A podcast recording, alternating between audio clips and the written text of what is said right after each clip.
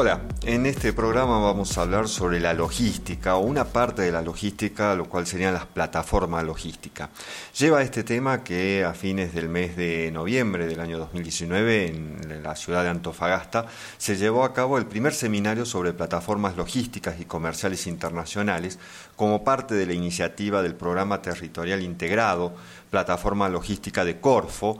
del Ministerio de Relaciones Exteriores de Chile y de la Unidad Regional de Asuntos Internacionales, la URAI, del Gobierno Regional de Antofagasta y también con una participación importante del Instituto IDEAR de la Universidad Católica del Norte, eh, con la cual estamos relacionados, tenemos allí un convenio de colaboración y estamos en proyectos de investigación. En este seminario también participaron eh, autoridades de diferentes cámaras de comercio, de Salta, de Tucumán, de Jujuy, también, digamos, eh, personas del IDEP, del Instituto de Desarrollo Productivo de Tucumán. Allí estuvo Fernando Martorell, coordinador del área de comercio exterior de este instituto, el presidente de la Cámara de Comercio Exterior de Salta, como decía, todos trabajando sobre el desarrollo de las plataformas logísticas de conexión del norte, del norte de Argentina, con lo que es el norte chileno y las conexiones con Brasil. También allí hubo representantes de empresas de Brasil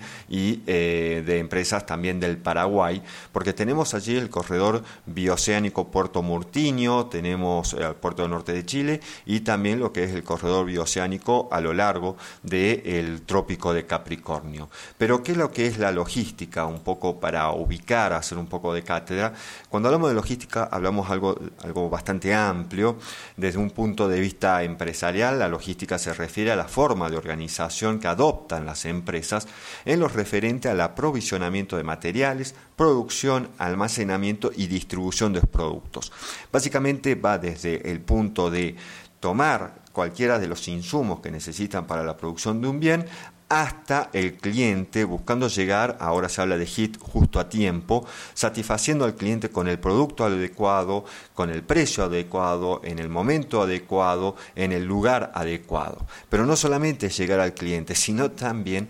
recibir los pedidos, los reclamos, las devoluciones de los clientes, es decir, un feedback. En todo esto de la logística, por supuesto, está el transporte y dentro del transporte está lo que es, son las plataformas logísticas. Estas son entendidas como una zona delimitada geográficamente en el interior de un país, puede ser pegado, digamos, a lo que es un puerto, en la cual se ejercen por distintos operadores logísticos todas las actividades relativas a la logística y a la distribución de mercancías, tanto para transportes internacionales como nacionales. Allí están presentes desde los servicios que se le dan al personal que trabaja en la plataforma, los trabajadores, los camioneros, es decir, restaurantes, puede haber habitaciones, hoteles, lugares de descanso, los talleres para los vehículos de transporte y todas las máquinas que hacen a la operación logística, también cajeros automáticos y si se trata de esa zona eh, plataforma logística eh, está dentro de una zona franca o en una zona primaria aduanera,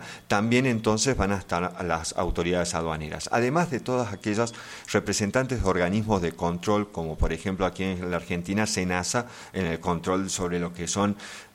todo lo que es fitosanitario. También allí va a haber empresas de diferentes tipos que hacen a la cuestión de la manipulación de la mercancía, la preparación de los pedidos, es decir, el picking, el packing y el etiquetado de esas mercaderías.